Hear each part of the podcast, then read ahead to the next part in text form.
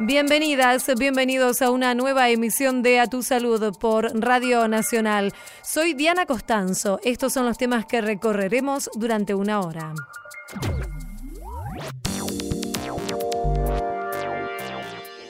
Una producción inicial de 5 millones de dosis. Argentina producirá por primera vez la vacuna contra la fiebre amarilla. Entrevistamos a la interventora de la ANLIS, Claudia Perandones. ¿Por qué entramos en menopausia? ¿Qué es lo que nos pasa? ¿Qué síntomas previos puede haber? La menopausia se caracteriza por cambios físicos y emocionales en las mujeres. Conversamos con la doctora Silvina Huitis, autora del libro Menopausia, ¿qué, cuándo, cómo? Es una de las infecciones más frecuentes que tenemos en esta época estacional, en el otoño-invierno. Recomienda medidas para prevenir la bronquiolitis en los bebés. Hablamos con la pediatra y neumonóloga Gisela Martinchuk Migliasa. Fibromialgia es un trastorno que se caracteriza por dolor y debilidad. La fibromialgia es una enfermedad de difícil diagnóstico, pero puede ser tratada para mejorar sus síntomas. Entrevistamos a la doctora Mariana Caneloto.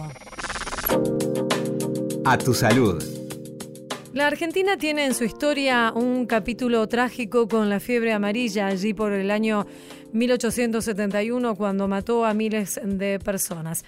Más aquí en el tiempo, este verano, hubo una importante demanda de la vacuna contra la enfermedad debido a un brote que se registró en Brasil y también en otros países de la región. Con este escenario, Argentina va a comenzar a producir la vacuna contra la fiebre amarilla que, como sabemos, es transmitida por el mosquito Aedes aegypti.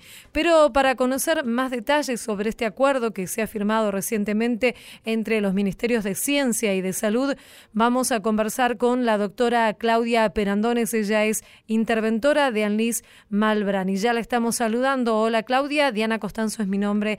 Muchas gracias por atendernos aquí en Radio Nacional. Muchas gracias, Diana. Queríamos preguntarle entonces acerca de este acuerdo que se ha firmado, con qué objetivo, cuál es la, la intención entonces de este convenio. Bueno, la realidad es que este es un convenio de cooperación técnica y tal como el nombre lo dice, la idea del convenio es que el Ministerio de Ciencia y Tecnología y el Ministerio de Salud, a través de la ANLIS Malbran, a través de la ANMAT, que es la autoridad regulatoria, y la ANLAB, sus tres descentralizados, puedan todos colaborar en conjunto para la producción de la vacuna contra la fiebre amarilla. En el mismo momento en que firmamos este convenio de cooperación técnica entre el Ministerio de Salud y el Ministerio de Ciencia, firmamos también, firmé yo un anexo de trabajo con la Fundación Osvaldo Cruz de Brasil sí. para que la ANLIS pueda realizar un proceso de transferencia tecnológica desde la Fiocruz a ANLIS Malbrán para adquirir todas las capacidades tecnológicas necesarias para poder desarrollar este producto. Claro, o sea que desde esta fundación allí en Brasil le otorgan la, la manera, la capacidad de que Argentina pueda producir esta vacuna. Exacto. La Fundación Osvaldo Cruz, a través del Instituto Biomanguiños, es el mayor productor mundial de esta vacuna. Es por eso que nosotros nos acercamos a la Fundación Osvaldo Cruz, con la cual intercambiamos muchos proyectos de colaboración para pedirle si esta posibilidad de transferencia tecnológica y en realidad fue muy enriquecedor porque además de darnos la transferencia tecnológica para la producción de la vacuna, acordamos una agenda de trabajo conjunto para el próximo trienio que la verdad es va a ser muy provechosa para la salud argentina. Y hasta ahora entonces Argentina no, no producía la vacuna. No, Argentina no es productora de esta vacuna, si bien se iniciaron conversaciones en 2007 y 2008 para tratar de, lograr esta producción, en ese momento no se pudo concretar y nosotros ya preveíamos hace un par de años que estamos previendo debido al incremento de casos en Brasil que íbamos a tener esta necesidad no solo para satisfacer la demanda local, sino para poder ayudar también a países vecinos y por eso es que veníamos intensamente trabajando en este proyecto. Y Claudia, ¿cómo hicieron ustedes para estimar cuál va a ser la necesidad de producción, cuál va a ser la demanda de esta vacuna? Como decíamos al comienzo de esta entrevista, hubo una gran demanda precisamente a principios de este año, finales del año pasado, por este brote de, de la fiebre amarilla en Brasil.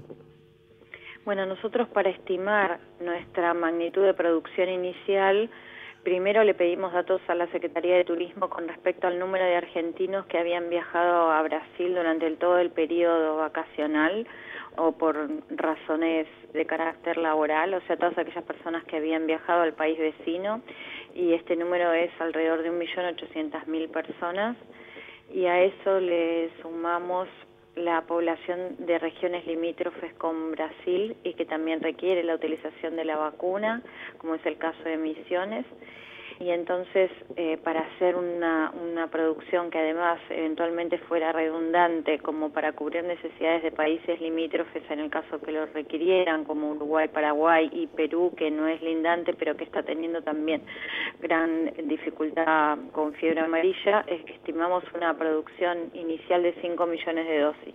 Ajá. ¿Para cuándo estarán disponibles? Planificamos tener esta primera producción en diciembre de 2019. Está bien.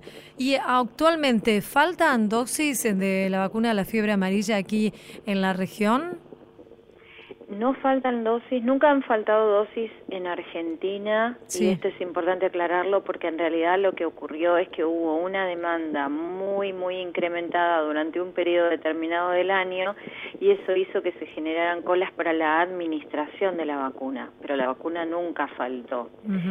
Eh, Brasil está cubriendo también sus necesidades de vacuna, pero como tenemos que prever que los límites geográficos probablemente no son barreras físicas desde lo epidemiológico y que tengamos que empezar a cubrir más regiones de Brasil y que Brasil tenga que incrementar su producción, probablemente Brasil deje de ser un exportador de vacuna de fiebre amarilla para cubrir solo sus necesidades internas. Mm. Frente a esas situaciones que nosotros queremos adelantarnos y tener una producción propia para poder eh, sobrellevar esta situación epidemiológica a futuro.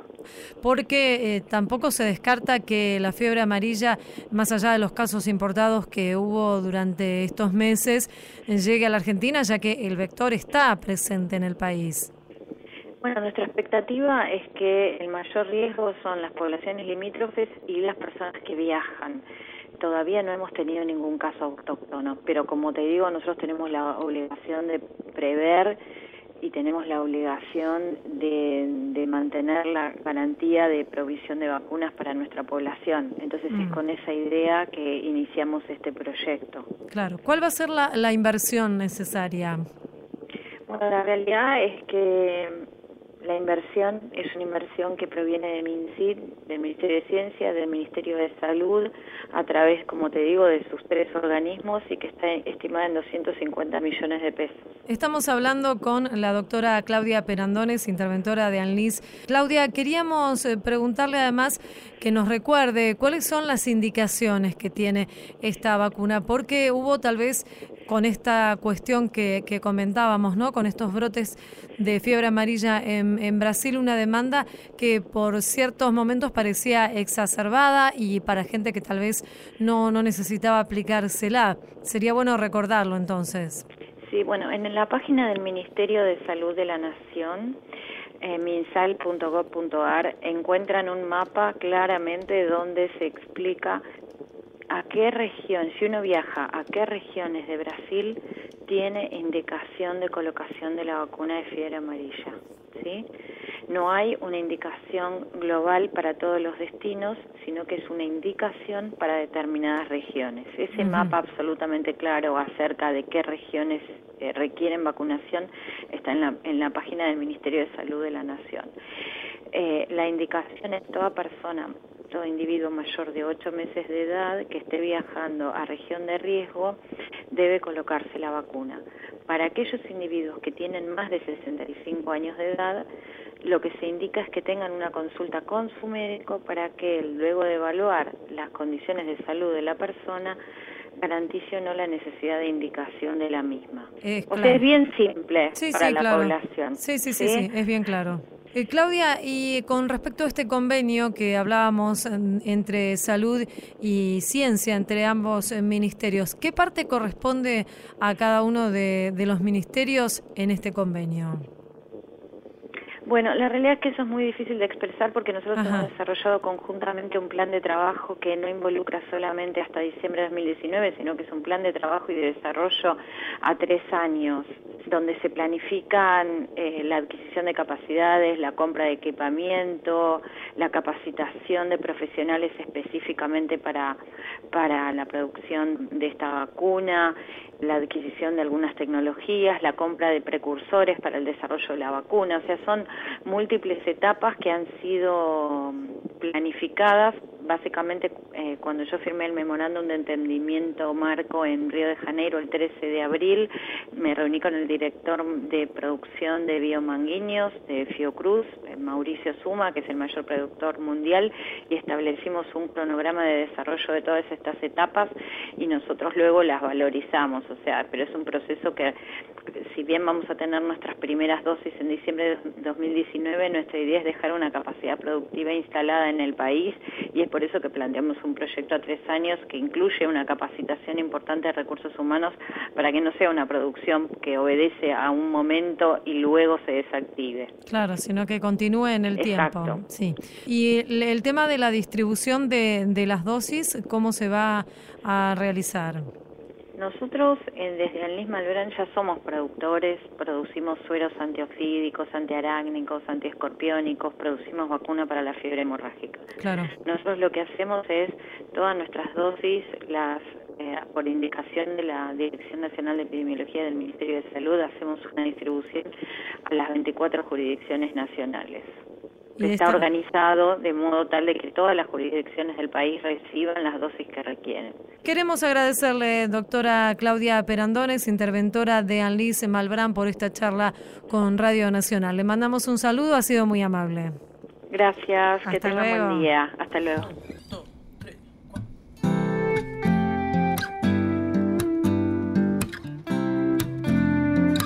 A tu salud, por la radio de todos. Yo podría haberlo hecho mejor, vos podías acercarte a mí. Yo intuía que esto, mi amor, se rompía y esto es siempre así. La verdad es que todo fue tan extraño, tan extraño al fin buscaba el polvo de Dios, vos bebías para irte de aquí. Cada vez que pienso en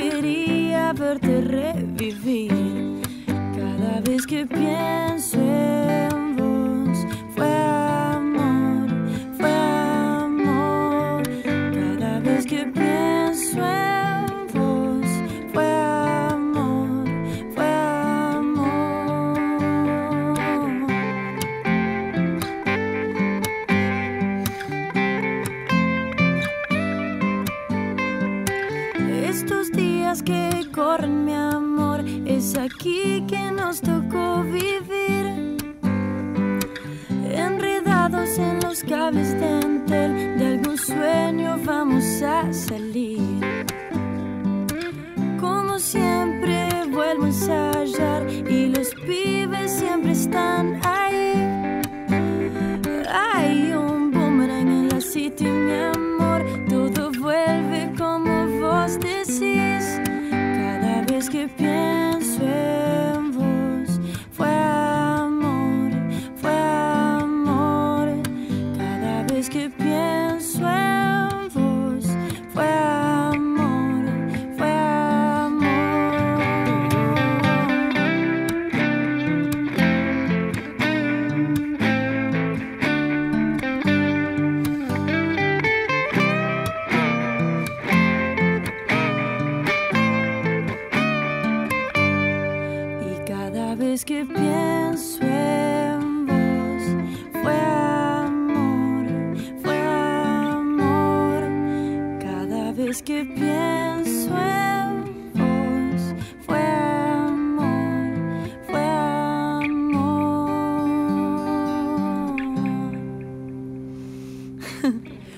Música en A Tu Salud, este tema de Fito Páez, Fue Amor, por el grupo Salvapantallas. En la radio de todos. A Tu Salud.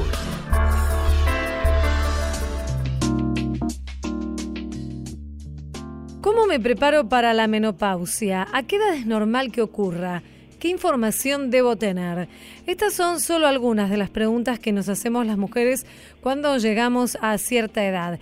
Y tal vez para responderlas y guiadas por estos interrogantes, ha publicado un libro la doctora Silvina Wittis, ella es médica ginecóloga por la Universidad de Buenos Aires, que se llama Menopausia, ¿qué, cuándo y cómo? Es por eso que la invitamos a conversar aquí en Radio Nacional.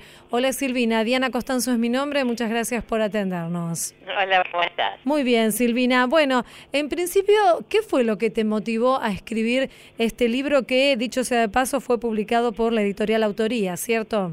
Sí, yo creo que hay cosas que no se hablan, hay cosas que de las cuales podemos charlar un montón, como ser eh, la adolescencia, como ser el embarazo, pero de la menopausia no se habla, es como un tema tabú. Sí. Entonces, hace ya bastante rato que tenía muchas ganas de publicarlo y me pareció fundamental entender dónde estaba el kit de la cuestión, qué significa, por qué entramos en menopausia, qué es lo que nos pasa, qué síntomas previos puede haber, es decir, hay un montón de factores que la mujer no las conoce. Mm, sí. No sabe qué le pasa cuando empieza con trastornos menstruales, no sabe qué le pasa cuando, viste, montones de, de cosas que realmente son muy importantes.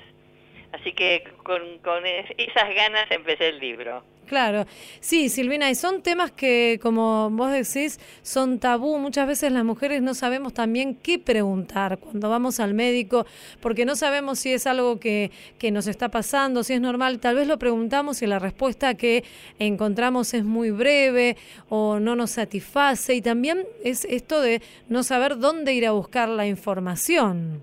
Seguro, Ujú. seguro. Esa fue la idea. Hay muchos médicos que realmente trabajan de manera diferente. No significa que esté mal, sino que dada, dada la medicina de hoy en día a veces no responden de la misma manera que otros. Y la verdad que mm, me pareció fundamental poder eh, escribir acerca de esto. ¿Y cómo definimos menopausia? ¿Qué es la menopausia? Mira, la menopausia es la última menstruación. Lo que pasa es que la menopausia se diagnostica un año después, es decir, después que vos tenés la última menstruación, vas a, a tener la significación segura de que estás en, en ese periodo. Ajá, Puede pasar a veces que vos tengas, por ejemplo, una menstruación que viene después de seis meses, entonces vos decís, pucha, seis meses ya no es lo mismo porque otra vez empiezo a contar desde los seis meses en adelante. sí. Lo que pasa es que las, las hormonas van cambiando muchísimo y eso hace que nosotros también vayamos cambiando con nuestros síntomas, con nuestros signos. Es decir, hay, hay como unos factores realmente importantísimos. O también, por ejemplo, que los ciclos se acorten y aparezcan más frecuentemente. Exa- Exactamente, los ciclos Mm. se cortan, las menstruaciones se alargan a veces. Tenés trastornos menstruales, no sabés de qué se tratan y no puedes entender por qué te pasa eso. Mm. Entonces estas son cosas que realmente son importantísimas para que la mujer se vaya preparando. Claro. Porque la realidad es que si vos no te preparás para la menopausia, después no sabés de qué se trata. Claro. ¿Y cómo nos preparamos? es muy bueno. La pregunta es bárbara, porque mira, hay muchos signos y síntomas que hacen que vos tengas la idea de que vas a estar, vas a entrar en menopausia. El hecho de que tengas, por ejemplo, calores, que a veces pueden ser calores nocturnos que empiezan muchísimo antes de la menopausia. El hecho de que tengas sofocos. Es decir, hay, hay muchos síntomas que se van adelantando. Sí, Entonces, uno piensa, bueno, estoy en esta etapa, estoy tratando de lo que significa entrar en la menopausia y eso hace que vos tengas ya un dato preciso de qué es lo que te está pasando. Para que no nos agarre de sorpresa, digamos. Sí, eso es fundamental. Claro, claro, vamos a ir preparándonos. Hay algunas cuestiones que, que, tienen que ver con, por ejemplo, qué nos va a pasar en el cuerpo, si vamos a tener algún tipo de cambio en, el aspecto físico, lo que tiene que ver con el pelo, la piel, también si, si podemos llegar a engordar en estos años. ¿Esto es real o son mitos que las mujeres nos construimos? Eh, hay cosas que son reales y cosas que son mitos. Mira, el hecho de el engorde no significa engordar, sino que va cambiando la grasa corporal y eso hace que se distribuya de otra manera la grasa y que entonces tengamos más pancita que antes. Mm. Eso es por un lado. Por el otro lado, el hecho de que tengas calores. Yo siempre digo lo mismo, no todas las mujeres tienen todos los síntomas. Sí. Algunas pueden tener unos, otras pueden tener otros, pero no significa que los tengan todos igual. Hay gente que de repente me dice, tengo un calor que me muero, otra gente que me dice, entré en depresión, y no es depresión, sino que es la falta de hormonas, porque la falta de hormonas significa que vos estás teniendo hasta ahora un montón de hormonas que rigen el eje hormonal y de repente aparecen, desaparece el, estrógeno, desaparece la progesterona y eso hace que tengas un montón de trastornos. Los voy explicando en el libro, de cada uno para que para que lo puedan entender, seguro. que puedan saber de qué se trata. Sí, seguro. Y además, eh, Silvina, aparece el riesgo aumentado, el riesgo cardiovascular en las mujeres. Sí, porque cuando desaparecen los estrógenos pueden aparecer un montón de factores que hacen que tengas un aumento en la hipertensión, un aumento de las palpitaciones, de un montón de factores que realmente son importantísimos. Vas a ver que muchas veces en la menopausia la mujer se vuelve hipertensa y eso hace que, que tengamos hacer un montón de tratamientos extras para después poder estar en buenas condiciones. Claro, controlarlos más. ¿Y qué pasa con eh, la vida sexual de las mujeres a esta edad? Uh, da para una hora de charla. yo creo que la sexualidad es algo que nace con uno, que muere con uno y que va cambiando a lo largo de la vida. ¿Qué significa eso? Que ya no es lo mismo sexualidad que coito. Sí. Y entonces desaparecen un montón de factores que hacen que vos puedas tener determinadas cosas. Por ejemplo, que tengas sequedad vaginal. La sequedad vaginal se llama síndrome genitourinario de la menopausia porque significa que no es solamente la sequedad vaginal, sino que también significa la falta de estrógenos, la cistitis a repetición. Es decir, hay, hay tantas cosas que se producen con, con la menopausia que realmente a veces uno puede decir, es esto y nada más. Claro, sí, seguro. Sí, sí, sí, es una multiplicidad de, de factores. Y Silvina, el tema de eh, los controles que debemos hacernos las mujeres a, a, esta edad, ¿son los mismos que se hacen, digamos, rutinariamente o hay que agregar algún otro tipo de chequeos? Los chequeos son los mismos. Yo siempre digo que el Papa Nicolau tiene que hacerse de por vida porque realmente es algo fundamental para, para nosotras. La mamografía, la ecografía mamaria, hace que tengamos, por ejemplo, un diagnóstico precoz de todo lo que viene a ser las calcificaciones, los nódulos, y se da más en la menopausia que fuera de la menopausia. Entonces sabemos que vamos a tener un trastorno mayor en general, porque se sabe que una de cada ocho o diez personas van a tener algún alguna patología de la mama. Lo mismo pasa con la ecografía transvaginal. La ecografía transvaginal es una cosa que hay que hacerla siempre.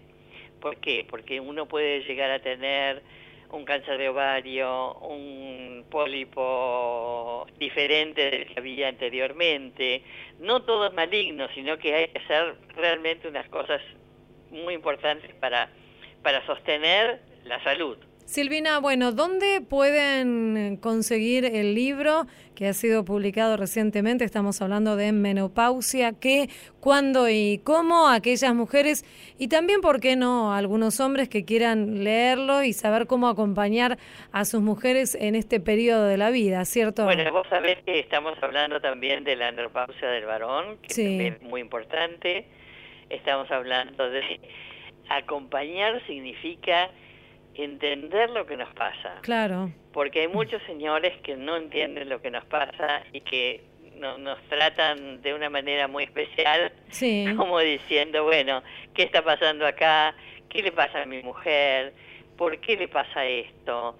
Y yo creo que eso es fundamental, el acompañamiento del hombre en este, en este momento. Claro, claro, sí, seguro. ¿Dónde pueden conseguirlo el libro aquellos que, quieran leerlo? Mira, el libro va a estar en todas las librerías. Ajá. Lo pueden comprar, lo pueden regalar. Yo creo que es un libro que va a hacer falta en, en un montón de casos y que se puede regalar a las mujeres que están en esta etapa o que empiezan esta etapa. Sí, sí, sí, es muy interesante, es muy ameno de leer, yo ya lo leí el comienzo es, muy interesante esta cuestión de cómo la, la, historia ha tratado a las mujeres, cómo hemos sido consideradas a lo largo de la historia, desde locas hasta brujas y demás. Pero es muy, muy interesante cómo se aborda el tema desde una perspectiva bien integral, Silvina. Así que bueno, felicitaciones y espero que, sea exitosa esta publicación. Eh, Silvina Huitis, médica, entonces ginecóloga graduada en la Universidad de Buenos Aires. Un saludo y muchísimas gracias. Muchísimas gracias a vos. Adiós, hasta luego. A tu salud, por la radio de todos. Recomiendan que los estudiantes madruguen menos para rendir mejor.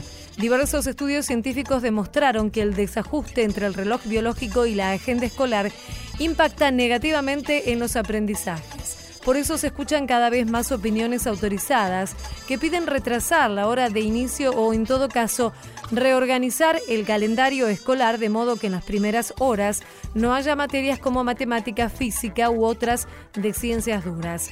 Una investigación de científicos estadounidenses comprobó que 6 de cada 10 alumnos necesitarían empezar al menos media hora más tarde para rendir mejor. Este trabajo fue publicado por la revista Nature. Se realizó en Estados Unidos el Congreso Internacional de Ritmos Biológicos, donde hubo precisamente una sesión específica sobre el impacto del jet lag social, como se llama este desfase en la educación.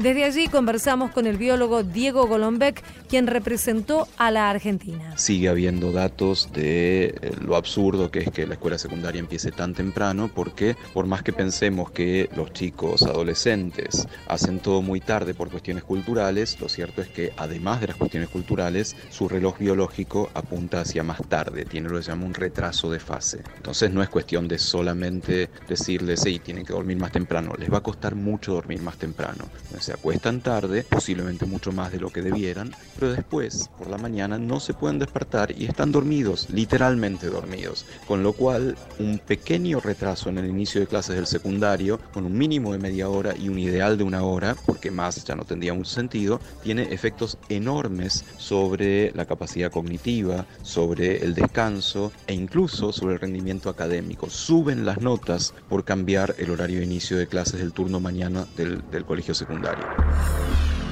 En la radio de todos. A tu salud.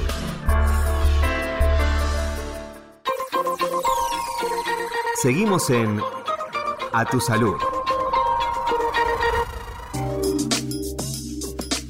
Ante la llegada de los primeros fríos, los especialistas en pediatría están recordando algunos consejos para prevenir la bronquiolitis, sobre todo y principalmente en los más chiquitos, en los bebés, que es a quienes más afecta esta enfermedad respiratoria. Vamos a conversar aquí en Radio Nacional con la doctora Gisela Martinchuk Migliasa. Ella es médica pediatra neumonóloga del Hospital Italiano y también secretaria del Comité de Neumonología de la Sociedad Argentina de Pediatría y ya la estamos saludando. Hola Gisela, muchas gracias por atendernos. No, muchas gracias a ustedes por comunicarse con nosotros, un gusto. Bueno, en principio recordar que es la bronquiolitis, esta enfermedad que mencionábamos. Mira, la bronquiolitis es una de las infecciones más frecuentes que tenemos en esta época estacional, en el otoño-invierno, y afecta fundamentalmente a los nenes, a los bebés chiquitos, eh, de recién nacidos a menores de dos años, y es una infección que genera una inflamación aguda en la pequeña vía aérea de los bebés, en los bronquios más pequeños con lo cual le genera diversos grados de dificultad respiratoria. Y eh, afecta principalmente, decíamos entonces, a los más pequeños. ¿Y esto por qué se produce? Son infecciones de la vía aérea superior habitualmente en las personas adultas. Los mayores podemos tener algún cuadro similar a un resfrío, un cuadro catarral, que puede ser totalmente autolimitado en una semana o en varios días, pero que esta misma infección en los bebés pequeños que tienen calibre de vía aérea aún más pequeños y que su sistema inmunológico es inmaduro, genera una inflamación mucho más significativa en el calibre de la vía aérea que le genera diversos grados de dificultad respiratoria, eh, que puede inclusive ponerlos en riesgos de internación. Claro. En algunos niños muy pequeños con factores de riesgo, situaciones mucho más severas aún con riesgo de vida. ¿Cuáles son los factores de riesgo? Sobre todo, bueno, ser pequeño, tener menos de tres meses de vida al momento del, del otoño-invierno, haber nacido prematuramente o bebitos de bajo peso, tener enfermedades este, concomitantes, que pueden ser cardiopatías congénitas, déficit en la inmunidad, enfermedades pulmonares crónicas, fibrosis quística, tener alteraciones eh, neurológicas del neurodesarrollo, con retraso madurativo severo, niños pequeños, ser niños desnutridos, digamos. Todo esto conlleva a que biológicamente son mucho más vulnerables para enfrentarse con estas situaciones de infección. Mm. Tienen menos herramientas de defensa. Y Gisela, ¿cuáles son las medidas que están recomendando los pediatras, que están recordando a las familias que deben tomarse para evitar justamente o hacer todo lo posible, por lo menos para evitar que se produzca esta enfermedad? Sí, por supuesto. Por eso estamos todos trabajando para, para comunicar. En realidad, al ser una infección, se transmite y se transmite desde las personas que están eh, resfriadas, al toser, al estornudar, a que queden secreciones en las manos, con lo cual es vital el lavado de manos frecuente, el evitar el contacto de la persona que está resfriado, cursando síntomas, que no visite a, los bebés, eh, si es un tío, un abuelo, un primo, un amiguito, no es el momento de ir a visitar un hogar con, con niños pequeños, mucho menos besuquearlos, sí lavarse las manos frecuentemente, ventilar los hogares, que no haya hacinamiento, evitar el humo del cigarrillo, sobre todo, que eso genera además de una inflamación sobreagregada a esta situación, le genera un déficit en el desarrollo a futuro, digamos, de la vía aérea de estos bebés expuestos al humo del cigarrillo.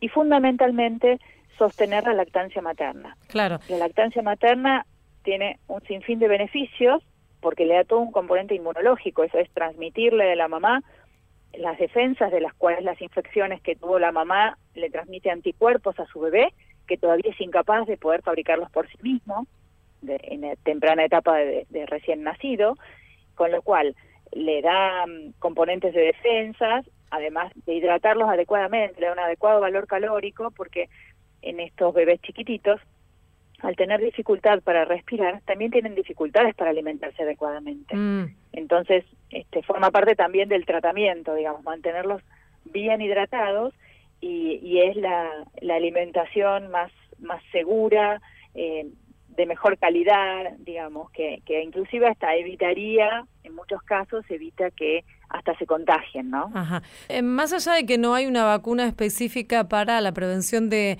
de la bronquiolitis, también tener el calendario de vacunación al día y la vacuna antigripal pueden ayudar a evitar esta infección. Sí, por supuesto. Eh, las bronquiolitis las, las producen un grupo de virus, entre ellos el virus de la gripe, el virus de influenza y otro que se llama, hay uno que es mucho más frecuente que se llama virus incisional respiratorio, con eso, bueno, hay avances en algunas vacunas que saldrán próximamente, pero por ahora, por supuesto, mantener el calendario de vacunación al día estimula el sistema inmunológico, proviene, prevé a, los bebés de, infecciones aún más severas y sobre todo este, eh, con la vacuna de la gripe hay que aplicarla forma parte del calendario de vacunación gratuito y obligatorio para los niños menores de dos años.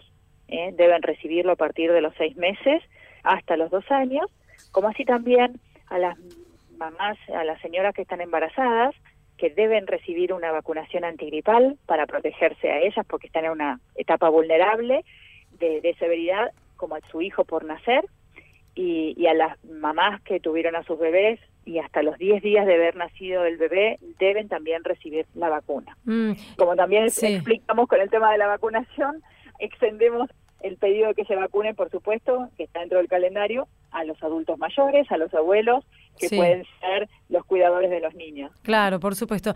Eh, Gisela, finalmente, ¿se puede estimar, porque había algunas versiones de que este año tanto la gripe, por lo que había pasado en el hemisferio norte, como la bronquiolitis, podrían llegar a ser un poco más fuertes, más agresivas que en temporadas anteriores? ¿Podemos tener una previsión de esto o se va viendo a medida que eh, surgen los casos?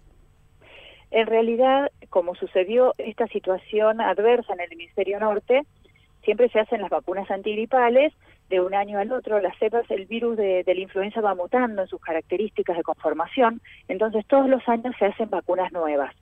En la temporada nuestra se incluyó la cepa que fue agresiva en el hemisferio norte, en la cepa H3N2, que se incorporó a nuestro calendario de vacunación 2018, con lo cual para esa cepa estaríamos protegidos, digamos, porque está incluido en las vacunas. Mm. Y eh, lo que estamos viendo, digamos, a lo largo del año, se hacen lo que se llaman semanas epidemiológicas. Se van registrando la aparición de los virus respiratorios circulantes.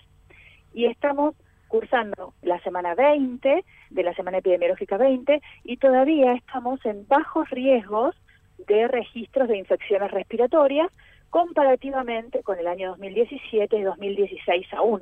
Eh, aquí hubo esa pandemia en el año 2009, donde, bueno, ahí se hizo mucho más conocido los riesgos de la severidad de la infección, que, digamos, desde el punto de vista de sanitario nosotros ya lo conocíamos, pero no se espera que en este año, al menos, hubiera riesgos sobreagregados por lo que vamos llevando en el calendario epidemiológico claro. nacional, digamos. El Ministerio uh -huh. de Salud está pesquisando, como lo hace siempre, esto, y por supuesto que uno está alerta, pero no se espera esto porque no hay evidencia de registros epidemiológicos actuales que nos muestren que va cambiando eso.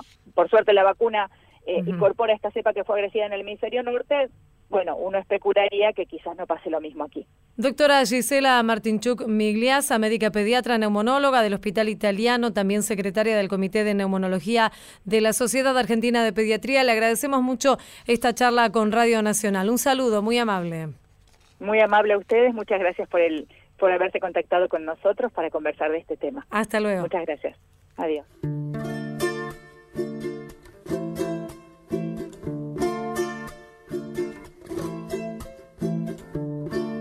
A tu salud, por la radio de todos.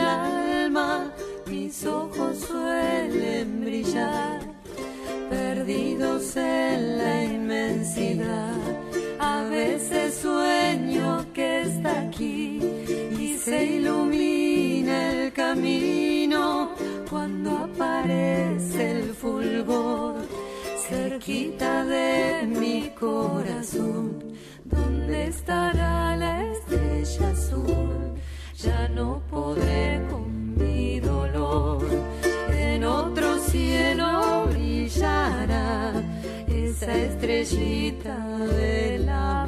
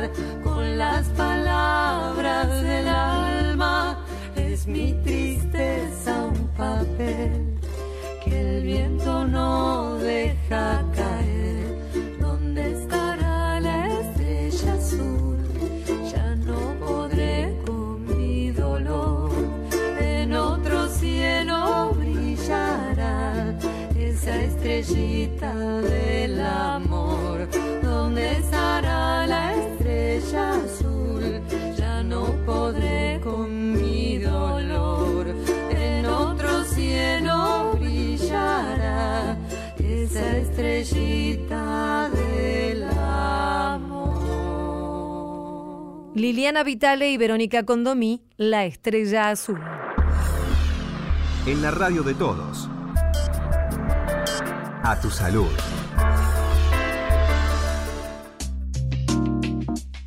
Dolores generalizados en el cuerpo, fatiga y cansancio son algunos de los síntomas que caracterizan a la fibromialgia, una enfermedad que muchas veces es de difícil diagnóstico. Pero para conocer más sobre este tema vamos a conversar con la doctora Mariana Caneloto, ella es directora médica de Biobárica, ya la estamos saludando. Hola Mariana, muchas gracias por atendernos. Diana Costanzo es mi nombre. Hola, ¿qué tal? Un gusto, Diana. Mariana, bueno, en principio una definición acerca de esto que yo comentaba brevemente acerca de la fibromialgia. ¿Qué es? ¿De qué se trata esta enfermedad? Bueno, la fibromialgia es un trastorno que se caracteriza por dolor y debilidad generalizado del cuerpo, donde tiene varios focos dolorosos e inflamatorios. Es una entidad bastante nueva dentro de la medicina que todavía no se sabe exactamente su causa o su origen puntual, ¿sí? Tiene que ver con todo un proceso inflamatorio crónico y su asociación con la parte de inflamación que está vinculada al sistema nervioso central. Y decíamos que muchas veces es de difícil diagnóstico, pero ¿por qué motivos? Y es difícil diagnóstico porque es bastante inespecífica. ¿sí? La mayor característica que tienen los pacientes es debilidad, cansancio, dolores musculares, puntos dolorosos. Por ejemplo, uno les toca diferentes puntos del brazo o de las piernas y duelen, contracturas, tensiones. Entonces es difícil saber con certeza porque no es como otras enfermedades que por ahí uno hace un estudio, una resonancia o una tomografía o una radiografía o un laboratorio puntual y sale algo, ¿sí? No es como decirte, por ejemplo, la anemia que uno estudia y ve que hay pocos glóbulos rojos, entonces vos decís, bueno, este paciente tiene anemia. Claro. Es una entidad que engloba muchos factores que están más vinculados con la inflamación y si bien uno puede medir la inflamación del cuerpo con algunos parámetros en el laboratorio son bastante inespecíficos, entonces es difícil diagnosticarla por ahí hasta que no se manifiesta más por completo. Y entonces esto hace que las personas pasen tal vez de médico en médico y eh, tarden mucho tiempo y tal vez el, este sufrimiento que les provoca la enfermedad se prolongue en el tiempo. Sí, eso ocurre. Eh, viene ocurriendo mucho en los últimos años. Estos últimos dos años, más o menos, podría decirte que como se hizo más notoria y se empezó a estudiar mucho más y se sabe mucho más sobre la fibromialgia, ya la mayoría de los médicos lo tienen más en cuenta en sus diagnósticos diferenciales. Digamos que se considera mucho más. En un principio era más inespecífico, entonces no se tenía tanto en cuenta. ¿Y se sabe algo acerca de las causas? No, mira, puntualmente como, como causa específica no. Se habla de que puede haber un aumento de, del estrés oxidativo en las células, sí que esto es no solamente el estrés psíquico al que uno está acostumbrado a escuchar, si estoy con estrés laboral, familiar y demás, emocional, eso tiene que ver, lo que hay es un proceso de aumento de los factores que tienen que ver con la inflamación. Si nuestro cuerpo está diseñado para reparar un montón de funciones y un montón de situaciones que ocurren diariamente, como por ejemplo esto que te cuento, aumento del estrés, me pongo más nerviosa, me pasó algo, tuve un conflicto, ¿sí? Eso genera un montón de radicales libres que generan oxidación en nuestro cuerpo y que generan inflamación y nuestro cuerpo tiene sustancias antioxidantes para reparar ese momento. Entonces, pasé un mal momento, me puse nerviosa, desencadenó un montón de cosas en nuestro organismo y mi organismo después lo reparó. Cuando eso es sostenido en el tiempo y el cuerpo a veces por déficit, porque uno no se alimenta bien, porque no hace deporte, porque está con mucho estrés sostenido mucho tiempo, a veces también por los factores de la edad y demás que influyen como negativamente, el cuerpo no llega a compensar eso. Y ahí lo que pasa es que hay un aumento de esa inflamación o de esa oxidación. Eso trae más dolores y empieza como a irritar zonas nerviosas del cuerpo que pueden ser una de las causas de esta enfermedad. Y ante este panorama, ante esta enfermedad, ¿cuáles son los, los tratamientos que se indican? Hay diferentes formas tal vez de abordar esta problemática de salud, pero digo, ¿cuáles son las que están dando más resultados, las que más convienen? ¿Es multidisciplinario? Es un tratamiento multidisciplinario en general y lo que se apunta es a buscar eh, los factores que trabajen en bajar la inflamación, desde algunos antiinflamatorios o relajantes musculares, según el caso más puntual de los dolores del paciente, algunos eh, compuestos antidepresivos que trabajan mejorando todo lo que tiene que ver con el estrés psíquico, eso es en función también de la clínica general del paciente, y lo que nosotros hacemos desde la medicina hiperbárica es tratar a los pacientes con el tratamiento con cámara hiperbárica. Ajá. ¿Y esto ha, tenido buenos, tiene buenos resultados? Esto tiene muy buenos resultados. Hay ensayos y trabajos de investigación que se realizaron en diferentes países, uno de ellos muy importante es en Israel. Nosotros estamos haciendo un trabajo de investigación como biobárica en España también y acá diseñando modelos en Argentina. Claro. ¿Y por qué específicamente es bueno para tratar la fibromialgia? Bueno, la cámara hiperbárica es un tratamiento que es no invasivo donde el paciente sí ingresa a una cámara que es como una cápsula con muchas ventanas que se cierra, sí, el paciente respira oxígeno dentro de la cámara hiperbárica a una presión adentro de la cámara mayor que la presión normal donde nosotros respiramos. Mm. Habitualmente nosotros respiramos oxígeno del ambiente, que hay un 21% de oxígeno en nuestro ambiente, a una atmósfera. Adentro de la cámara nosotros respiramos oxígeno casi al 100% a una atmósfera y media. Eso me permite hacer que ese oxígeno se meta a los tejidos por esa diferencia de presión. Entonces va a los tejidos lesionados, va donde hay inflamación, reduce el edema, mejora toda la circulación y el flujo en el sistema nervioso, repara el estrés oxidativo, baja los radicales libres, mejora la fatiga muscular. Eso es todo efecto mediado por el oxígeno. ¿sí? Nosotros gracias al oxígeno producimos energía y, y funciona todo el metabolismo de nuestras células. Cuando hay un proceso inflamatorio y de dolor, el oxígeno no llega bien a la célula y la célula no puede producir bien energía. Por eso estos pacientes tienen fatiga, debilidad, dolores de cabeza, inflamación. La cámara es un método no invasivo que no tiene efecto adverso y que me permite la mejor llegada del oxígeno para reparar esos tejidos. Ahora, Mariana, dado que es, entiendo que es relativamente nuevo esta forma de, de tratar enfermedades, eh, la fibromialgia y algunas otras, digo, ¿es contemplado por, por el sistema de salud, tanto por las obras sociales, las prepagas? La medicina hiperbárica tiene 200 años en el mundo, no es nueva, es de nuevo conocimiento en general. claro, por eso. claro, se desarrolla hace más de 50 años la ha sido incorporada para diferentes patologías. ¿sí? Lo que es nuevo es su tratamiento en la fibromialgia, porque la fibromialgia es una patología nueva, de conocimiento hace poco. Sí es contemplado en algunos casos, en algunas obras sociales, para todo lo que es trastorno de isquemia, insuficiencia circulatoria, pie diabético, para muchas otras patologías y estamos trabajando para que también pueda incorporarse, demostrando los buenos resultados que hay en fibromialgia, para que pueda incorporarse como tratamiento dentro de esta patología. Queremos agradecerte, doctora Mariana Caneloto, directora médica de Biobárica, por esta charla, esta entrevista aquí en Radio Nacional. Un saludo, muy amable. Muchas gracias a ustedes. Hasta luego. En la radio de todos. A tu salud.